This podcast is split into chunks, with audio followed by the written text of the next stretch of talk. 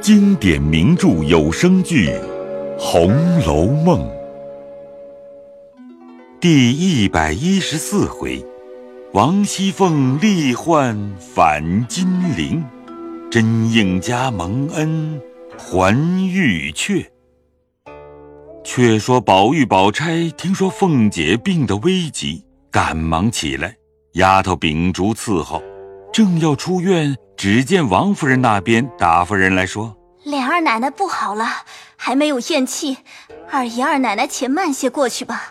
琏二奶奶的病有些古怪，从三更天起到四更时候，琏二奶奶没有住嘴说些胡话，要传要叫的，说到金陵归入册子去，众人不懂，她只是哭哭喊喊的，琏二爷没有法，只得去糊了传教，还没拿来。”琏二奶奶喘着气等呢，叫我们过来说，等莲二奶奶去了再过去吧。宝玉道：“这也奇，他到金陵做什么？”袭人轻轻的和宝玉说道：“你不是那年做梦，我还记得说有多少册子，不是李二奶奶也到那里去吗？”宝玉听了，点头道：“是啊，可惜我都不记得那上头的话了。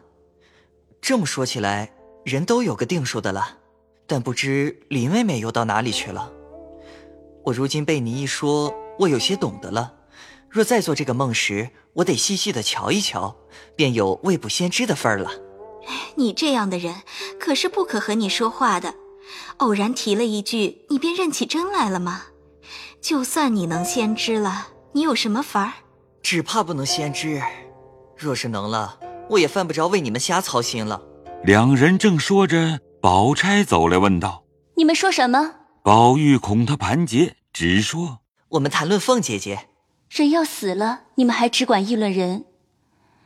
旧年你还说我咒人，那个签不是应了吗？”宝玉又想了一想，拍手道：“是的，是的。这么说起来，你倒能先知了。我索性问问你，你知道我将来怎么样？” 这是又胡闹起来了。我是就他求的签上的话混解的，你就认了真了。你就和邢妹妹一样的了，你失了玉，他去求妙玉伏击，批出来的众人不解，他还背地里和我说妙玉怎么前知，怎么参禅悟道。如今他遭此大难，他如何自己都不知道，这可是算得前知吗？就是我偶然说着了二奶奶的事情。其实知道他是怎么样了，只怕我连我自己也不知道呢。这样下落可不是虚诞的事，是信得的吗？别提他了，你只说邢妹妹吧。自从我们这里连连的有事，把他这件事竟忘记了。你们家这么一件大事，怎么就草草的完了，也没请亲唤友的？你这话又是迂了。我们家的亲戚只有咱们这里和王家最近。王家没了什么正经人了，咱们家遭了老太太的大事，所以也没请，就是琏二哥张罗了张罗。别的亲戚虽也有一两门子，你没过去如何知道？算起来，我们这二嫂子的命和我差不多，好好的许了我二哥哥。我妈妈原想要体体面面的给二哥哥娶这房亲事的，一则为我哥哥在监里，二哥哥也不肯大办。二则为咱家的事，三则为我二嫂子在大太太那边推苦，又夹着抄了家。大太太是苛刻一点的，她也实在难受，所以我和妈妈说了，便将将就就的娶了过去。我看二嫂子如今倒是安心乐意的孝敬我妈妈，比亲媳妇还强十倍呢。待二哥哥也是极尽妇道的，和香菱又甚好。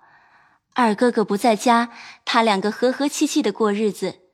虽说是穷些，我妈妈近来倒安逸好些。就是想起我哥哥来，不免悲伤。况且常打发人家里来要使用，多亏二哥哥在外头账头上讨来应付他的。啊，我听见说城里有几处房子已经点去，还剩了一所在那里，打算着搬去住。为什么要搬？住在这里，你来去也便一些。若搬远了，你去就要一天了。虽说是亲戚，到底各自的稳便些，哪里有个一辈子住在亲戚家的呢？宝玉还要讲出不搬去的理。王夫人打发人来说：“琏二奶奶咽了气了，所有的人都过去了，请二爷二奶奶就过去。”宝玉听了也掌不住，跺脚要哭。宝钗虽也悲戚，恐宝玉伤心，便说：“又在这里哭的，不如到那边哭去。”于是两人一直到凤姐那里，只见好些人围着哭呢。宝钗走到跟前，见凤姐已经停床，便大放悲声。宝玉也拉着贾琏的手大哭起来，贾琏也重新哭泣。平儿等因见无人劝解，只得含悲上来劝止了。众人都悲哀不止。贾琏此时手足无措，叫人传了赖大来，叫他办理丧事，自己回明了贾政去。然后行事，但是手头不济，诸事拮据，又想起凤姐素日来的好处，更加悲哭不已。又见乔姐哭得死去活来，越发伤心，哭到天明，即刻打发人去请他大舅的王仁过来。那王仁自从王子腾死后，王子胜又是无能的人，任他胡为。已闹得六亲不和，金枝妹子死了，只得赶着过来哭了一场。见这里诸事将就，心下便不舒服，说：“我妹妹在你家辛辛苦苦当了好几年家，也没有什么错处，你们家该认真的发送发送才是。怎么这时候诸事还没有齐备？”贾琏本与王仁不睦。见他说些混账话，知他不懂得什么，也不大理他。王仁便叫了他外甥女儿乔姐过来，说：“呃，你娘在时本来办事不周到，只知道一味的奉承老太太，把我们的人都不大看在眼里。外甥女儿，你也大了，看见我曾经沾染过你们没有？如今你娘死了，诸事要听着舅舅的话。”你母亲娘家的亲戚就是我和你二舅舅了，你父亲的为人我也早知道的了，只有重别人。那年什么尤姨娘死了，我虽不在京，听见人说花了好些银子。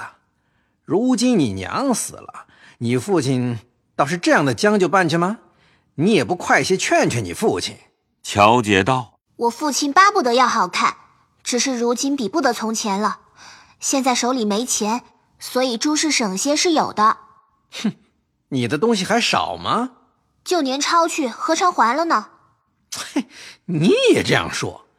我听见老太太又给了好些东西，你该拿出来。乔姐又不好说父亲用去，只推不知道。王仁便道：“哦，我知道了，不过是你要留着做嫁妆吧嘞。”乔姐听了不敢回言。